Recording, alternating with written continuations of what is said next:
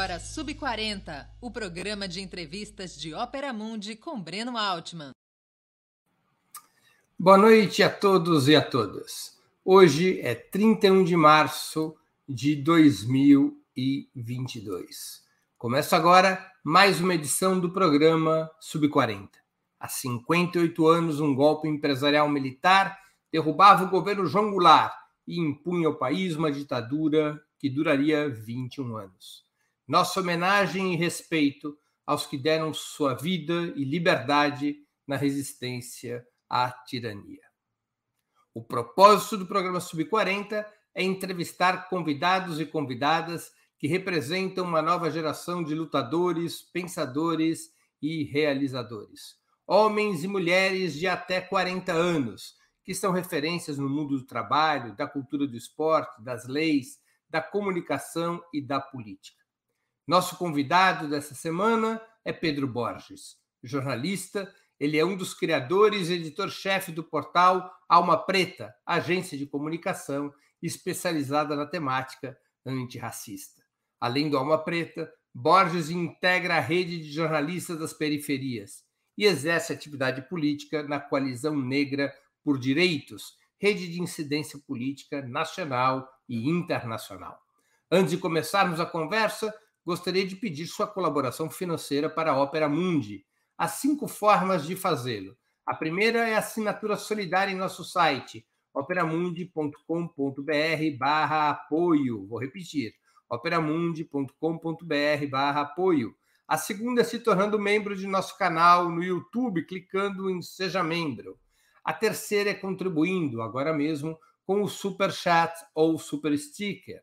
A quarta é o Valeu, valeu demais, que funciona como Super Chat, mas quando você estiver assistindo nossos vídeos gravados. A quinta é através do Pix. Nossa chave no Pix é apoie@operamundi.com.br. Eu vou repetir: apoie@operamundi.com.br. A nossa razão social é última instância editorial limitada. Boa noite, Pedro. Obrigado por atender nosso convite. Uma honra e um prazer tua presença no Sub40. Breno, eu que, eu que agradeço o convite. Acompanho a Operamundi tem tempo pra caramba. Lembro de atividades que vocês faziam quando eu era estudante ainda de, da faculdade. Então, eu tenho uma admiração muito grande aí. Fico feliz pra caramba pelo convite. Muito obrigado, Pedro. Muito obrigado. Pedro, conte-nos um pouco da sua trajetória. Como é que foi sua vida familiar, tua vida escolar, até você começar a se engajar na atividade política, na luta antirracista e na comunicação? Cara, eu. Quando e onde você nasceu é o primeiro, a primeira informação que você precisa nos dar. Certo. Nasci no dia 18 de dezembro de 91. É, nasci em São Paulo mesmo.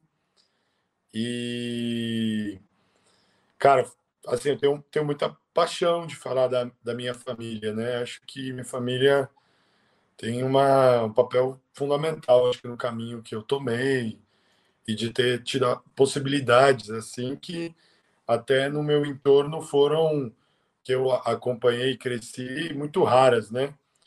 É, talvez até meus pais estejam acompanhando, meu pai, minha mãe, Luiz e Luísa. É, eu cresci na, na, zona norte de São Paulo, né?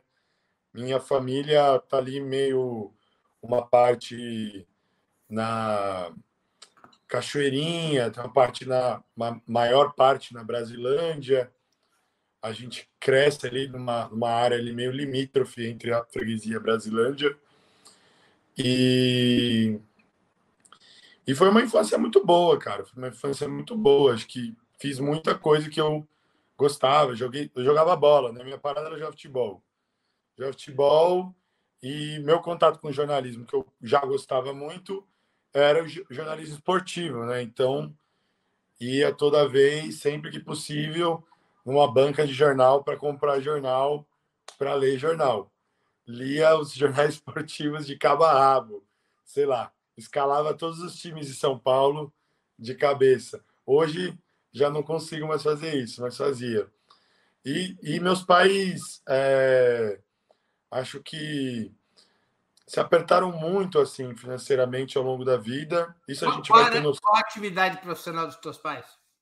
Minha mãe, assistente social, né, tá para para aposentar, né, totalmente, né?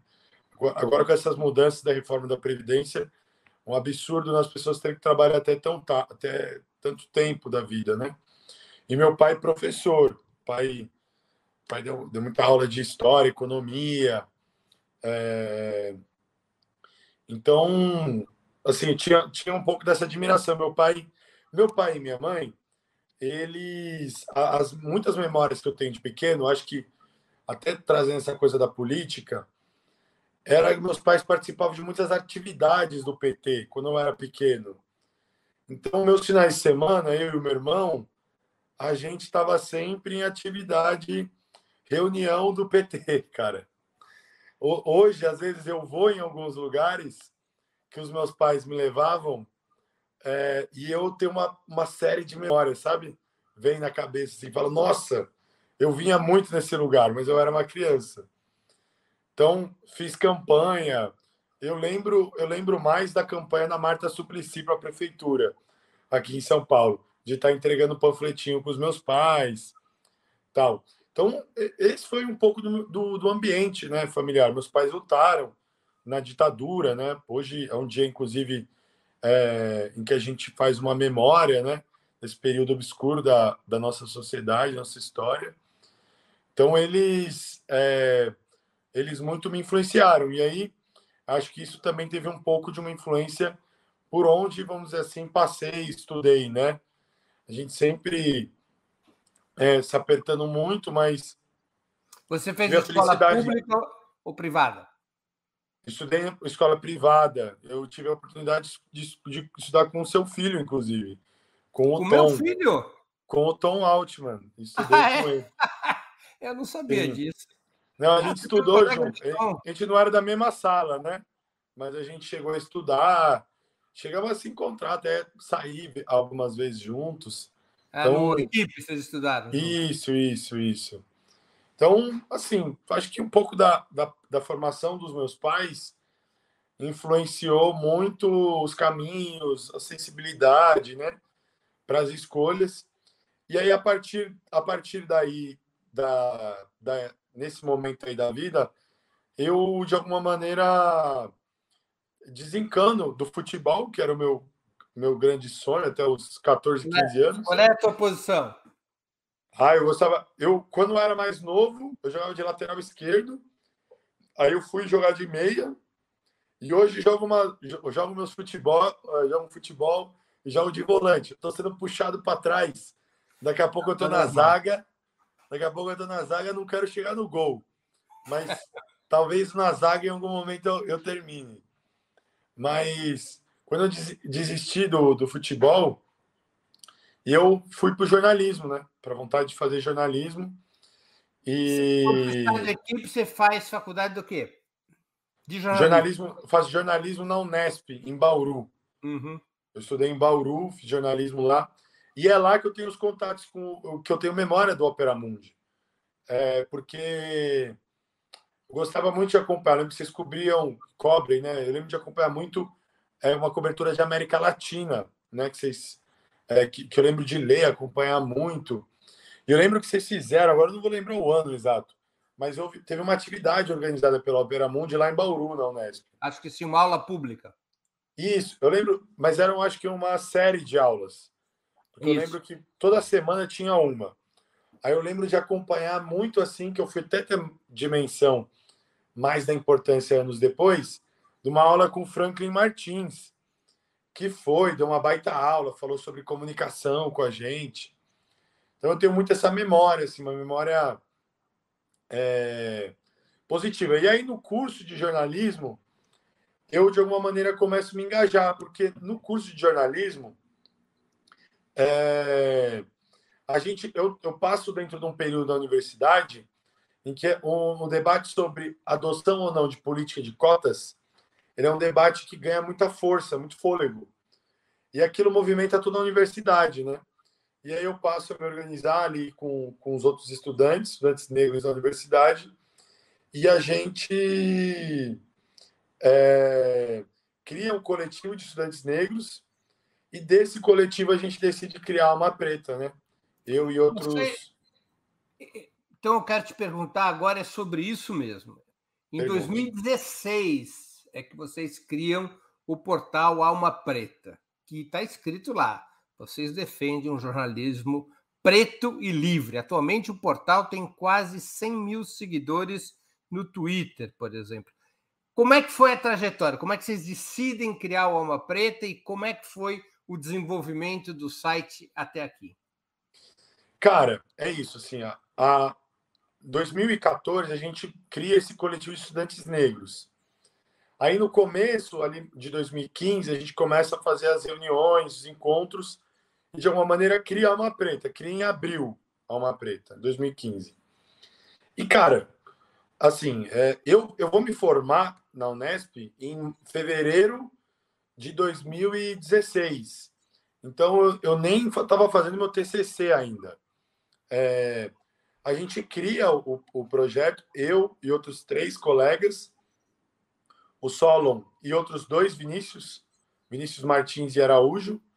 É, e eu, e eu, eu ficava na, na cabeça dos meninos assim, mano, a gente precisa fazer essa parada dar certo e transformá-la em de uma maneira rentável financeiramente, porque é, a gente tinha que ganhar nosso, nosso dinheiro, né? Ninguém era filho de uma pessoa milionária, rico, que podia se dar o luxo de querer viver de sonho. Então a gente foi é, e a coisa começou a dar certo, né? Começou a rolar. Eu acho que já existiam outras experiências de mídia negra, é, mas eu acho que ainda há muito espaço para isso, né? Trata-se de um segmento muito grande da população brasileira, de um tema que está muito em voga a partir de uma luta, né, é, anterior à nossa, muito anterior à nossa. É, um tema que está muito em voga, então foi crescendo a coisa, mas a gente foi sempre tentando ter uma atenção para ter, vamos dizer assim, um modelo de negócio, para transformar a coisa sustentável, né? Para a gente tirar algum dinheiro da coisa. E aí, em 2016, eu me formo, venho para São Paulo. Em São Paulo, volto para São Paulo, na verdade, né? E em São Paulo, as coisas começam a caminhar melhor, né? Com mais, com mais fluidez, parcerias, apoios. A gente começo a me articular mais com organizações de, de movimento negro, que começam a ajudar também a abrir portas. Então, tudo isso vai, essa articulação política, social, ela vai abrindo caminhos, portas, para que a gente consiga dialogar, pensar em estratégias de, de nos transformar em sustentáveis e também dar uma maior maturidade, acho que política, jornalística e editorial para a nossa redação, né? Para a gente também aprimorar o nosso jornalismo. Como, quais são as fontes de financiamento do Alma Preta hoje? Cara, são muito diversas as nossas fontes de financiamento, né? A gente é, tem, tem a nossa campanha de assinaturas também, é, de apoio né, para o nosso, nosso público. A gente faz parcerias de venda de conteúdo, né? É, com outros portais também, parceiros. A gente também recebe apoio de, de fundações. É, a gente. Cara, tem um modelo de negócios bastante diversificado, né? Que eu acho que, que é uma, uma meta bem importante para a coisa conseguir caminhar mesmo, né? Depender só de uma renda no jornalismo hoje está difícil. Bem difícil. Pedro, a gente pode falar que existe uma imprensa negra no Brasil hoje? Qual é o espaço que ela ocupa? Cara, sempre existiu, né? Olha só, a imprensa surge no Brasil em 1808, né? Com a, família real, aqui eles têm a liberdade de uma, de uma questão de uma, uma imprensa. A imprensa negra, você vai ter registro dela de 1833 né? Algumas décadas depois. De lá para cá, você não tem intervalo de 10 anos em que você não tem uma, um, um fragmento, uma, um, um sinal de um caderno de imprensa negra. Onde houve comunidade negra, ou seja, no Brasil, em se tratando de Brasil, onde houve resistência para se de alguma maneira manter vivo, é, existiu articulação para se ter, se criar canais de comunicação, né? E naquela época os canais eram os jornais impressos, né? eram os folhetins. Eu acho que de alguma maneira a gente segue essa essa linha histórica, né? Mas ela ela muda muito. Eu acho que a partir da década de 90, que é onde a gente se insere, que é com a chegada da revista Raça, né? A revista Raça, ela na, naquele momento, acho que, enfim, eu troco bastante com o Maurício Pestana, ela tinha uma, uma, o, o seu principal objetivo de se transformar em sustentável enquanto negócio, né? Você tem a revista Ebony até hoje nos Estados Unidos e você não tinha nenhum produto voltado nem para uma classe média negra no Brasil, que já existia e hoje é muito maior, né? É, e eu acho que a partir da raça você tem outras experiências, né? Eu não sei se é antes ou depois, mas você tem a criação do portal do Gueledés, você tem depois, no início dos anos 2000, a criação do site do Mundo Negro, que existe até hoje. É... E, e, e, de lá para cá vão surgindo outros, né? Então, mais antigos que nós. Tem o pessoal do Correio Nagô, da Bahia, uh, as blogueiras negras, aqui em São Paulo, uh, o pessoal do Afropress, algumas outras. É, nenhuma delas deixou de existir, todas elas existem. Revista Raça, Mundo Negro, Blogueiras Negras, uh, Gueledés, uh, Afropress, Portal Áfricas, todas elas existem, vieram antes de nós. E elas vêm meio que dentro de uma perspectiva diferente da imprensa negra, porque elas vêm tentando buscar um modelo de negócio sustentável, todas elas. A imprensa negra não era assim. A imprensa negra era: a gente tem um dinheirinho no bolso do nosso trabalho, a gente põe, faz o jornal. Apertou a conta em casa, fecha o jornal. Arrumou, abre outro jornal. Então eles têm intervalos de tempo muito pequenos. Essas experiências pós ali é, metade da década de 90, mas em especial nos anos 2000, elas têm esse desafio de se transformar em sustentáveis, né? E de uma interação com, com as redes e o ambiente digital, né? Então, hoje existe sim. Existem experiências que vieram, inclusive, depois de nós, que também têm feito um grande trabalho, né? É, hoje eu posso dizer que tem um ecossistema digital de mídia negra. Como é que você vê, do ponto de vista da questão racial, da luta antirracista, o jornalismo tradicional, o jornalismo dos grandes grupos econômicos, os meios monopolistas de comunicação? Quão excludente e racista são esses meios de comunicação? Ou até esses meios começaram a se abrir para os movimentos negros, para a luta antirracista? Cara, a discussão que eu sempre faço com o pessoal, Breno, é o seguinte: o pessoal não está abrindo para participação de pessoas negras dentro do, das grandes emissoras ou dos grandes jornais por uma questão de compreensão da importância da discussão. Não se trata disso, né? Se trata em duas coisas. Existe uma pressão social grande sobre isso mas, sobretudo, que é o que mais interessa a eles, existe uma demanda de mercado para isso. Né? Eles estão entendendo que se não tiver diversidade, eles vão perder dinheiro. E é aí que eles começam a se mobilizar. Né? É, e, e, uma coisa uma coisa direciona a outra. Né? Então, quando você tem também uma pressão social e você tem hoje movimentos que às vezes até fazem uma pressão sobre os anunciantes, é, essas marcas ficam queimadas, se afastam. Então, por um temor de tomar porrada, eles fazem esse movimento. Né? É...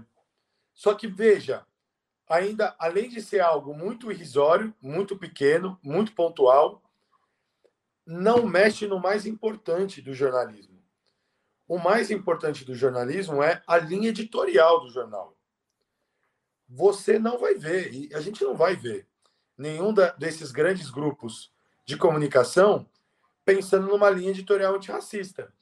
E quando eu digo antirracista, eu não estou falando desse slogan bonito que virou quase um símbolo de uma marca que você coloca. Mas é o ser antirracista, não dá para você ser antirracista na sua proposta de cobertura e fazer uma defesa de uma reforma da Previdência, como eu estava falando, que minha mãe, uma mulher negra, tem que ficar trabalhando até não sei quantos anos da vida dela, tendo uma acumulação de uma tripla, não sei quantas jornadas, que é a história de mulheres negras, né? No Brasil. Você ter uma, uma linha editorial antirracista é você pensar em políticas de Estado, políticas de governo de inclusão, de diminuição de desigualdades para a vida, e não de armamento de uma população, e não de aumento de desigualdade. Todas essas grandes reformas que a imprensa brasileira, a grande imprensa, abraçou, são reformas extremamente racistas. Né? Então, eu acho que ela abraça muito mais numa perspectiva é, de uma vitrine do que de uma perspectiva real de ter um desejo de transformar a vida da população negra no Brasil em uma vida melhor do que, que a gente tem, né? Então eu olho com bastante ceticismo assim para esses movimentos, entendendo que de alguma maneira também é parte do jogo, né? A gente, inclusive organizações de movimento negro, precisam dialogar com essas com essas com esses canais, porque eles são um canhão, tem uma possibilidade de, de conversar, inclusive, com o nosso povo, né? que, de alguma maneira, às vezes, com as mídias independentes, progressistas, às vezes a gente tem uma dificuldade de dialogar. E essas mídias dialogam. Então, o diálogo, ele tem que existir, existe. Existem pessoas, jornalistas, que fazem esforço para que essas pautas dessas organizações de movimento social negro venham à tona mas eu sempre olho com ceticismo. Eu não acho que essas organizações são menos racistas do que elas eram há 10 anos atrás. Pedro, o Alma Preta reivindica realizar uma cobertura com uma perspectiva racial negra e periférica. Como é que funciona a cobertura do Alma, do Alma Preta? Como é que é a sua produção editorial jornalística? Cara, Breno, eu acho que assim a nossa grande pergunta, provocação, é, é a seguinte: racismo, o racismo, raça, é o pano de fundo da desgraça brasileira, né? Então, onde existe um problema, os pretos estão se fudendo mais. É, é isso, é categórico. Qualquer levantamento tá lá, não muda. Então, todos os grandes debates e problemas nacionais, eles de alguma maneira nos interessam. Existem pessoas que às vezes e colocam algo que eu discordo muito, que é assim, cara, esse, esse debate não nos interessa, esse debate branco. Eu acho que a gente tem que participar dos grandes debates nacionais. Os grandes debates nacionais, como por exemplo, economia, é, segurança pública, que eu acho que, enfim, é um debate que historicamente a gente teve uma preocupação grande mas que seja meio ambiente, é, saúde, educação, são debates que estão também atravessados pela questão racial. Então, a cobertura da Alma Preta, ela tem uma grande liberdade, uma grande possibilidade de cobrir os grandes debates nacionais. Digo isso porque muitas vezes, eu já conversei com colegas que às vezes vinham conversar com a gente e achavam que a nossa cobertura se limitava a acompanhar casos de discriminação racial. Não é uma verdade. A gente também acompanha casos de discriminação racial, mas a gente ultrapassa isso. Eu acho que ainda existe uma discussão, o Breno, é, do debate racial, e aí a nossa cobertura também tá, sofre, sofre um pouco dessa, desse olhar, da gente estar tá dentro de uma caixinha da igualdade racial.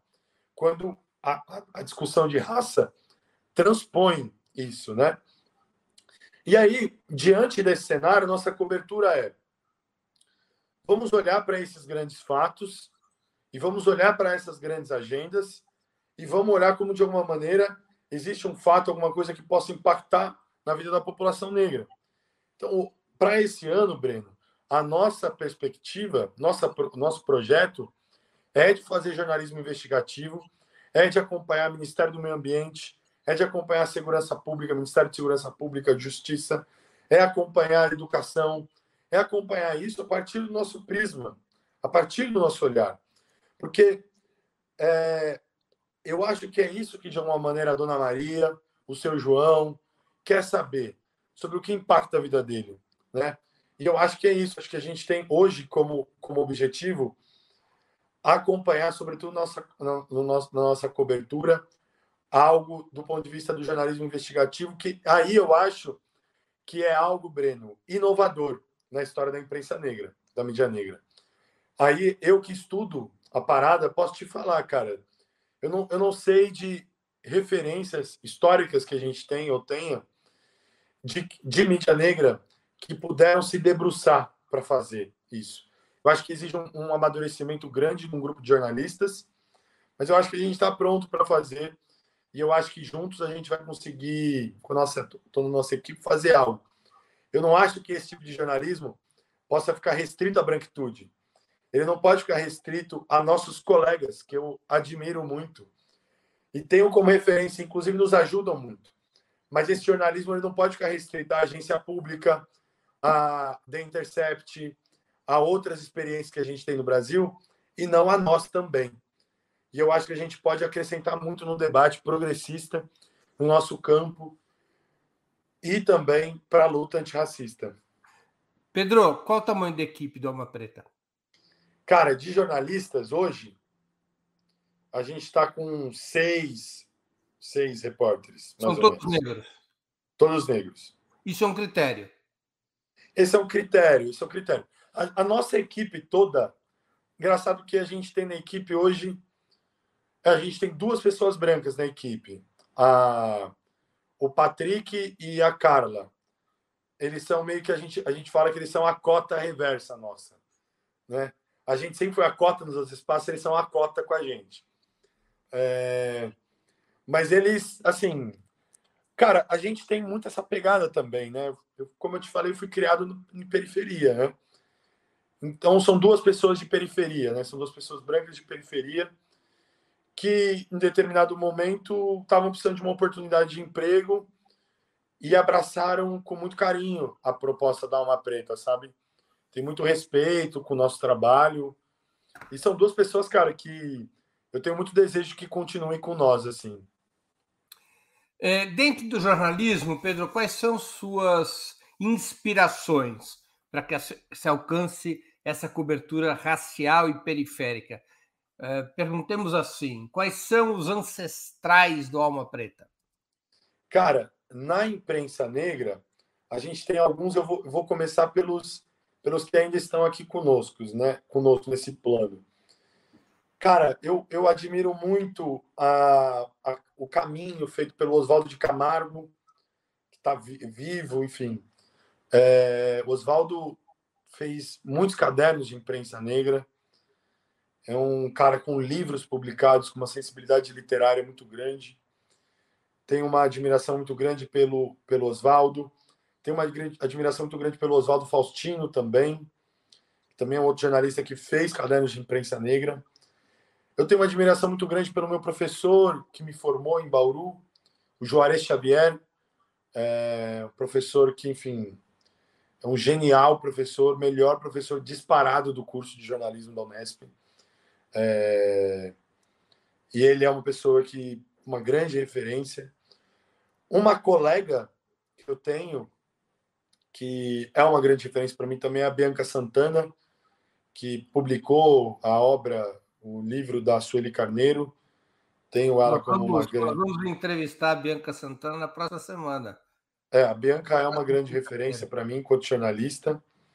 É, e, do, e do passado, cara, a gente tem os é, nomes como o Lino Guedes, nomes da imprensa negra, uh, o Paulo Brito, que, que é quem lança o Machado de Assis. Mas o jornalismo, de uma maneira geral. Mas, ainda na imprensa negra, como referências, antes que você passe para o jornalismo de uma maneira mais ampla? É, os veículos que servem de inspiração para vocês? Cara, aí eu lembro assim, eu começando, né? Começando, eu tinha uma, eu tinha uma admiração muito grande pelo Correio da Gol, que é de Salvador, né, da Bahia. Eles são muito bons. É, uma referência muito grande nos cadernos de imprensa negra. Tinha uns que eu adorava. Eu adorava ler os cadernos do Clarim da Alvorada. O Clarim da Alvorada foi por muito tempo um caderno vinculado à Frente Negra Brasileira. É, depois ela meio que se afasta da Frente Negra Brasileira, mas ela era organizada pelo José Correia Leite. Tem uma, uma, um livro de memórias do Correia Leite muito lindo, que foi feito pelo CUT. É um livro incrível, enfim. Eu li recentemente, então estou bem fresco na memória. É...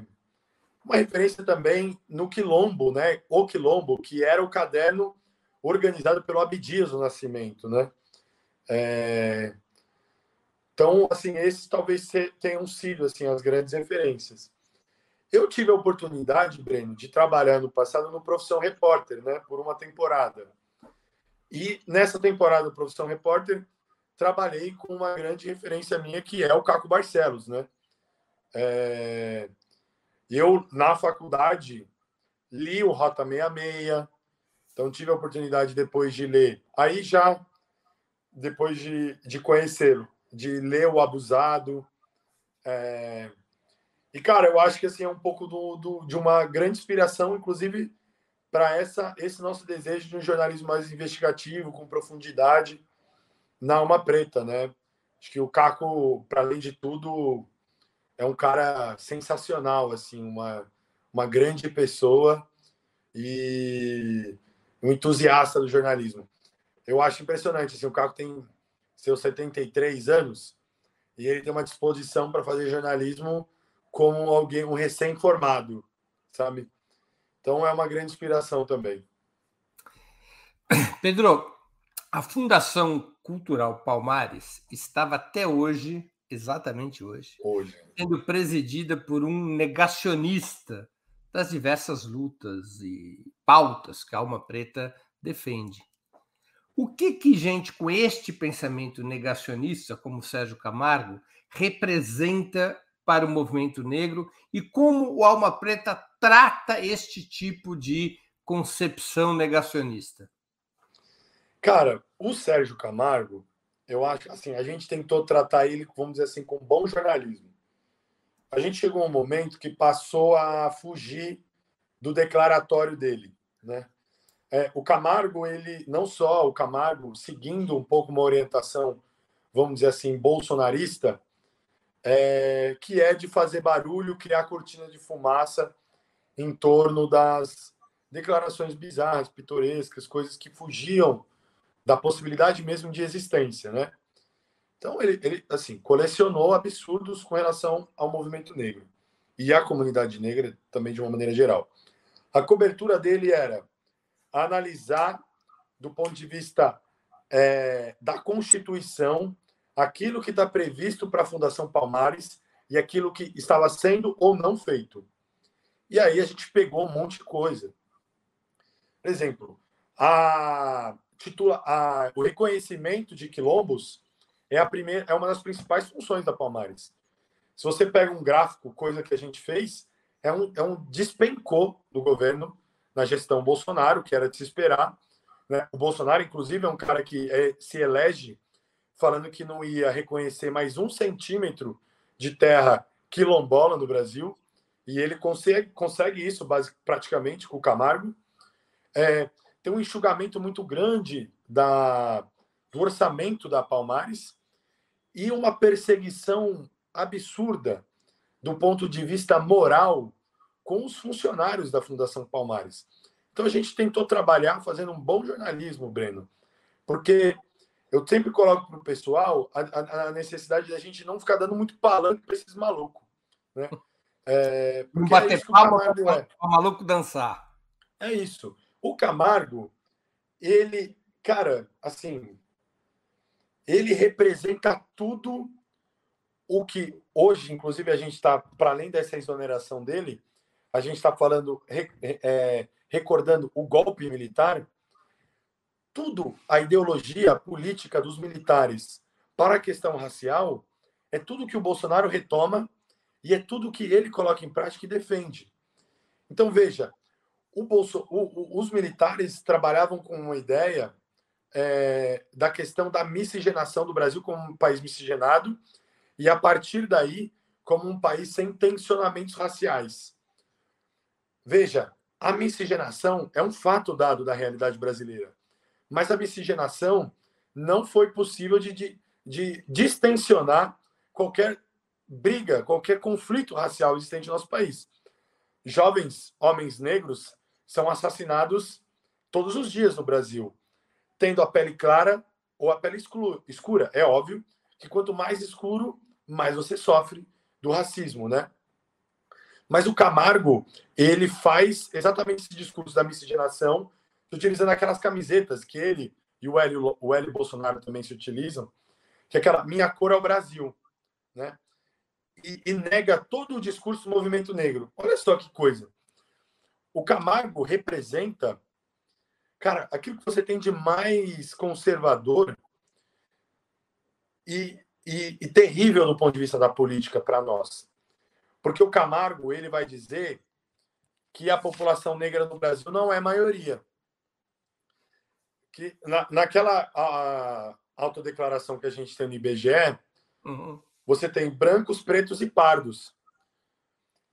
Quando você vai olhar do ponto de vista objetivo e técnico, numérico, as condições de vida de pessoas brancas, pretas e pardas, você vê que há uma aproximação enorme de pessoas pretas e pardas e uma distância gigantesca para pessoas brancas. É esse argumento técnico que o movimento negro vai usar para transformar pretos e pardos como um grupo racial, um grupo de dois grupos de cor, como um grupo racial negro. E aí o movimento negro consegue construir um discurso de maioria política. Essa é uma sacada genial do movimento negro porque a gente não se coloca como minoria para exigir nada. Porque existe a discussão das minorias sociais. A gente não é. A gente é maioria. E a gente reivindica, tem a possibilidade de reivindicar a maioria nos espaços todos, inclusive nos espaços progressistas de esquerda.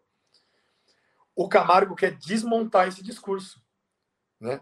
Então, ele quer desmontar um discurso de minoria, um discurso de negação do racismo, um discurso de negação de violência, um discurso e uma prática de negação de reconhecimento dos quilombolas.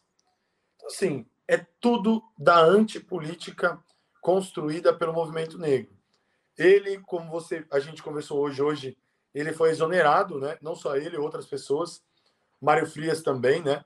Na, na cultura e outras tantas pessoas para sair como deputado federal. Ele mesmo já se colocou dessa maneira como candidato a deputado federal. É, não sei nem se ele poderia já se colocar ele dessa maneira, né? A gente não está nem num período eleitoral, mas ele na rede social dele se colocou como, como candidato a deputado federal. Eu tenho minhas dúvidas da eleição ou não dele. Acho que a gente vai viver um momento de, felizmente, acho que um, uma, uma onda talvez mais progressista no Brasil. Eu acho que eles acreditam muito que a gente vai repetir, inclusive no legislativo que aconteceu em 2018, quando o Bolsonaro estava surfando. Não sei se a gente vai ter, mas eu também não duvido da eleição dele, né? O estado de São Paulo, a cidade de São Paulo, elegeu o Fernando Holliday. É, se o Holliday não disputar para federal, talvez o Camargo leve parte do eleitorado do Holliday, né? Então, assim. As posições do Sérgio Camargo tem alguma expressão dentro dessa maioria negra do país? Cara, eu acho que não. Acho que não. Acho que ele não tem uma, uma expressão nem da maioria. Mas eu, eu também não acho que o Camargo fale com meia dúzia de pessoas. O Camargo fala com um grupo significativo de pessoas. Eu acho que, assim, o Camargo fala com uma, uma comunidade negra muito conservadora, que também abraçou um discurso bolsonarista. Felizmente, uma minoria. É, isso todas as, as pesquisas sempre indicam. Mas o Camargo também dialoga com uma, uma eu acho, né? Acho não, isso a gente pode a gente vê acompanhando com uma classe média branca frustradíssima também com uma um divisão um, dividir espaços com a população negra e, e ter que se, segurar o seu racismo, né? Porque o, o, Camargo é quem fala do mimimi, né? Isso é o mimimi. Pode, tipo, não tem racismo no Brasil. Ele fala que o racismo no Brasil é Nutella, né? Uma das, das expressões dele. Que é tipo, cara, seja racista. E eu acho que tem uma galera que quer voltar a ter a possibilidade de ser racista. Então também acho que embarca, engrossa o caldo no. Você o... acha que. Perdão, termina. Não, termina. não é isso. Engrossa o caldo com o Camargo. Você acha que o discurso racista do governo Bolsonaro ele tem uma função política de unificar essa, essa classe média branca mais reacionária, de dar a ela uma coesão ideológica, uma das coesões ideológicas é esse discurso racista? Ele eu é calculado? Eu acho que sim. Eu acho que sim, Breno. Eu, eu assim, cara, eu, eu acho que o, o Bolsonaro, cara, ele é realmente um ponto, é um fenômeno, cara, de você analisar. Porque a classe média brasileira está se fudendo também. Então, do ponto de vista material, da materialidade do cotidiano, ela está se fudendo com gasolina, ela está se fudendo com alta de preço, porque essa classe média, o, o valor do preço do, no, da comida no mercado impacta o bolso dela. O preço da, da escola do filho impacta o bolso dela. E ela está se fudendo, mas ela está comprando esse discurso. Por que, que ela está comprando esse discurso se ela está se fudendo? O, o fator ideológico ele é um fator muito importante. Veja como o pobre, o preto, de alguma maneira, o voto dele é também, lógico, ideológico, mas ele tem uma, uma, uma questão material muito forte. Né? E, cara, no governo Lula tinha comida na minha mesa, agora não tem comida na minha mesa. É isso.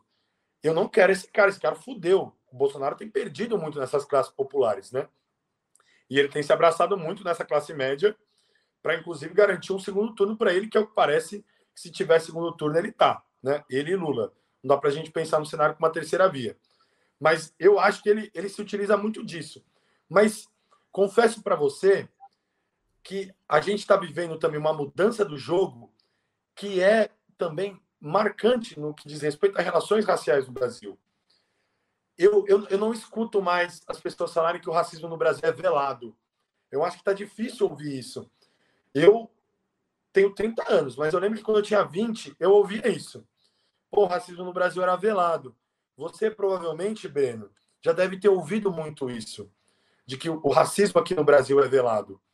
Hoje, a gente não escuta mais tanto isso, porque eu acho que as, o, o, o racista no Brasil saiu do armário de uma maneira. E eu acho que o racismo, ele sempre é uma coisa mais difícil de se colocar para fora do que outras coisas. O cara que você vai no bar para tomar uma cerveja, o, o, o tiozão no botecão, ele não tem nenhum pudor de fazer uma piada LGBTQIA fóbica e nem uma piada machista. Mas uma piada racista no Brasil pegava mal. Você chamar uma outra pessoa de macaco no Brasil dá confusão, dá problema porque você vivia o mito da democracia racial. O movimento negro tensionou para a gente romper o mito. A gente tensionou tanto que eles romperam com o mito e se colocaram para fora quase vestido de Klux Klan agora, né? Mas eu acho que a gente agora vai viver um outro momento de combate. A gente vai viver no Brasil. Eu acho que porque essa esse pensamento do Bolsonaro, Bolsonaro saindo ou ficando, ele se mantém. E a gente tem visto um crescimento de grupo neonazista no Brasil enorme. E a gente vai ver esse crescimento, sabe? Então eu acho que as coisas estão tão caminham, eu acho, para uma vitória, mas uma vitória do nosso campo, mas eu acho que a coisa está muito difícil ainda.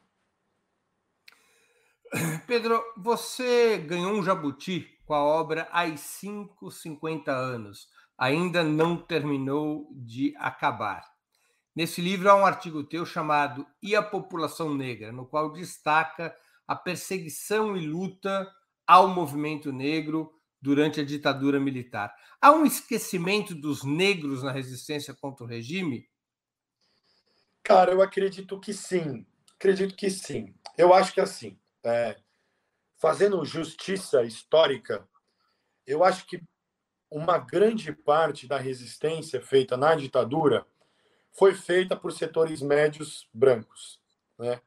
É, o MNU ele é ele marca a reorganização do movimento negro ali na década no, década de, no ano de 78, né? Mas você tem organizações que de maioria branca que estão fazendo uma, uma luta muito grande desde de antes, desde o momento do golpe. Você tem figuras negras que passaram a ser também mais reconhecidas, né?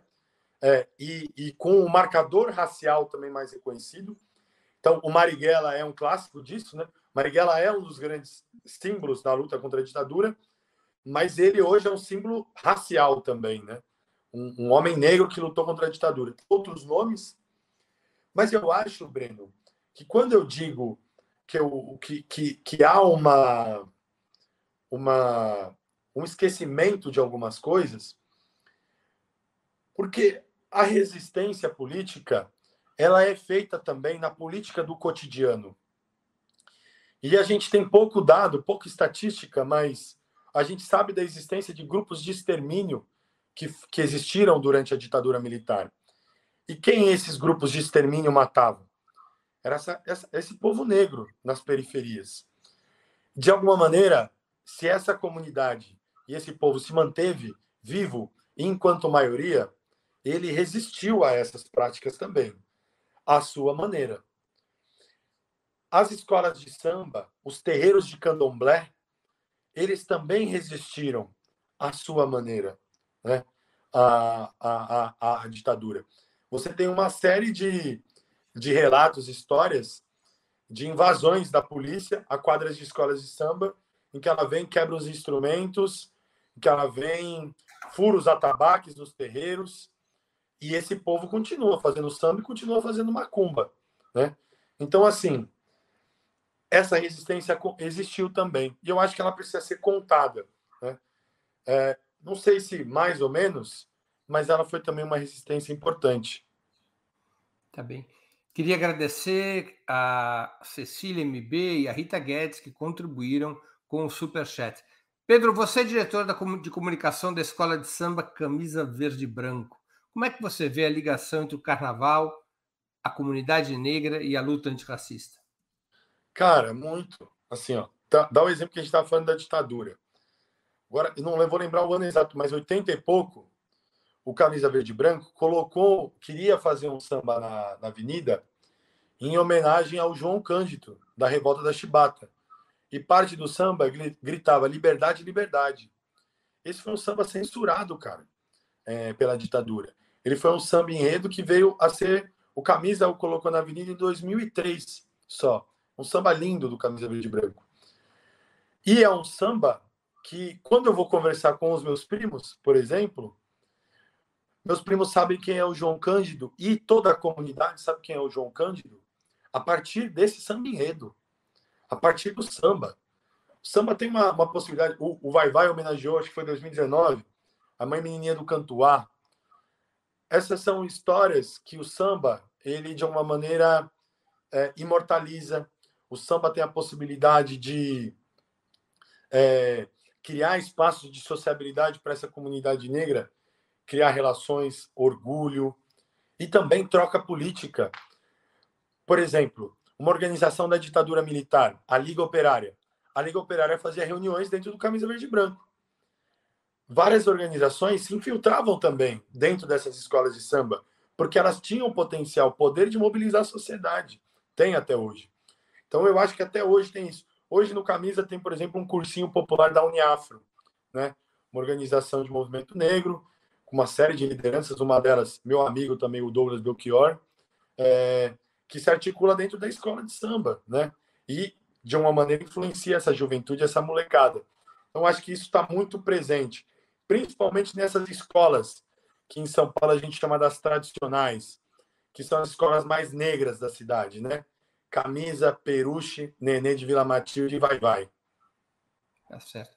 Pedro, a gente está encerrando aqui a nossa entrevista. Eu vou te fazer as perguntas ping-pong que sempre completam aqui o nosso, a nossa conversa. Prato imperdível. Cara, o prato imperdível é a feijoada do meu pai, cara. Do feijoada do meu pai, não tem jeito. Então um dia você me convida, porque eu gostei da ideia de comer uma feijoada boa. Vou cerveja, fazer. cachaça ou vinho? Sem dúvida, cerveja. Esporte favorito? Futebol. Time de futebol? Cara, tô, tô chateado com o meu time porque tomamos um couro ontem, sou palmeirense.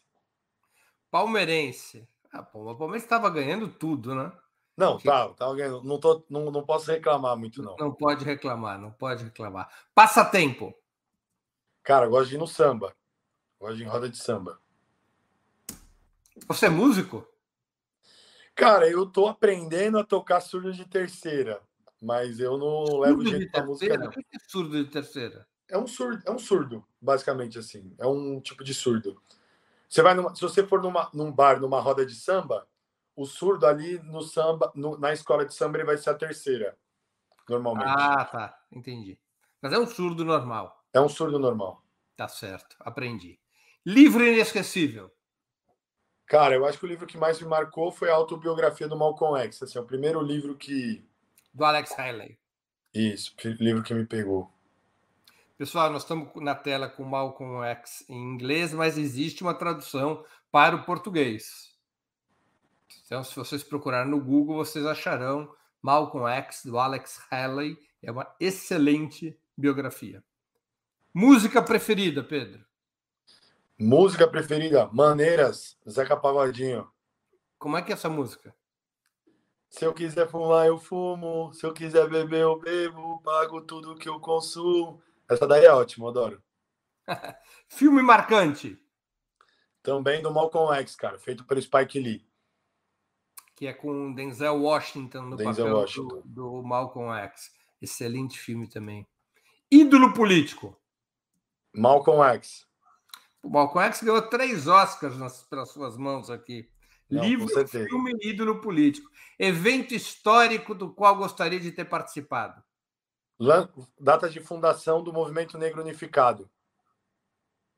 Que foi? Em julho de 78. Julho de 78. Pedro, muito obrigado pelo teu tempo e por ter participado do Sub 40. Eu tenho certeza que nossos internautas e nossas internautas aproveitaram é, e aprenderam muito nessa hora de conversa. Eu aprendi muito. Breno, agradeço muito pelo convite, todos vocês. Prazer imenso. Reitero a minha admiração à Opera Mundi e desejo todo o sucesso do mundo para vocês. Muito obrigado, Pedro. Boa sorte.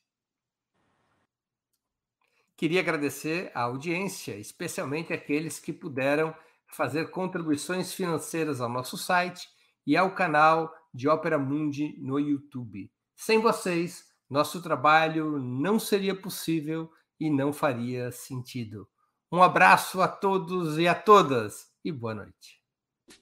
Para assistir novamente esse programa, se inscreva no canal do Opera Mundi no YouTube.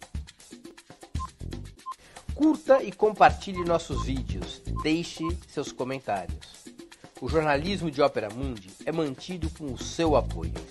Faça uma assinatura solidária em www.operamundi.com.br. Com um pequeno valor mensal, você nos ajuda no desenvolvimento de um jornalismo independente e de qualidade. Obrigado pela audiência e até a próxima.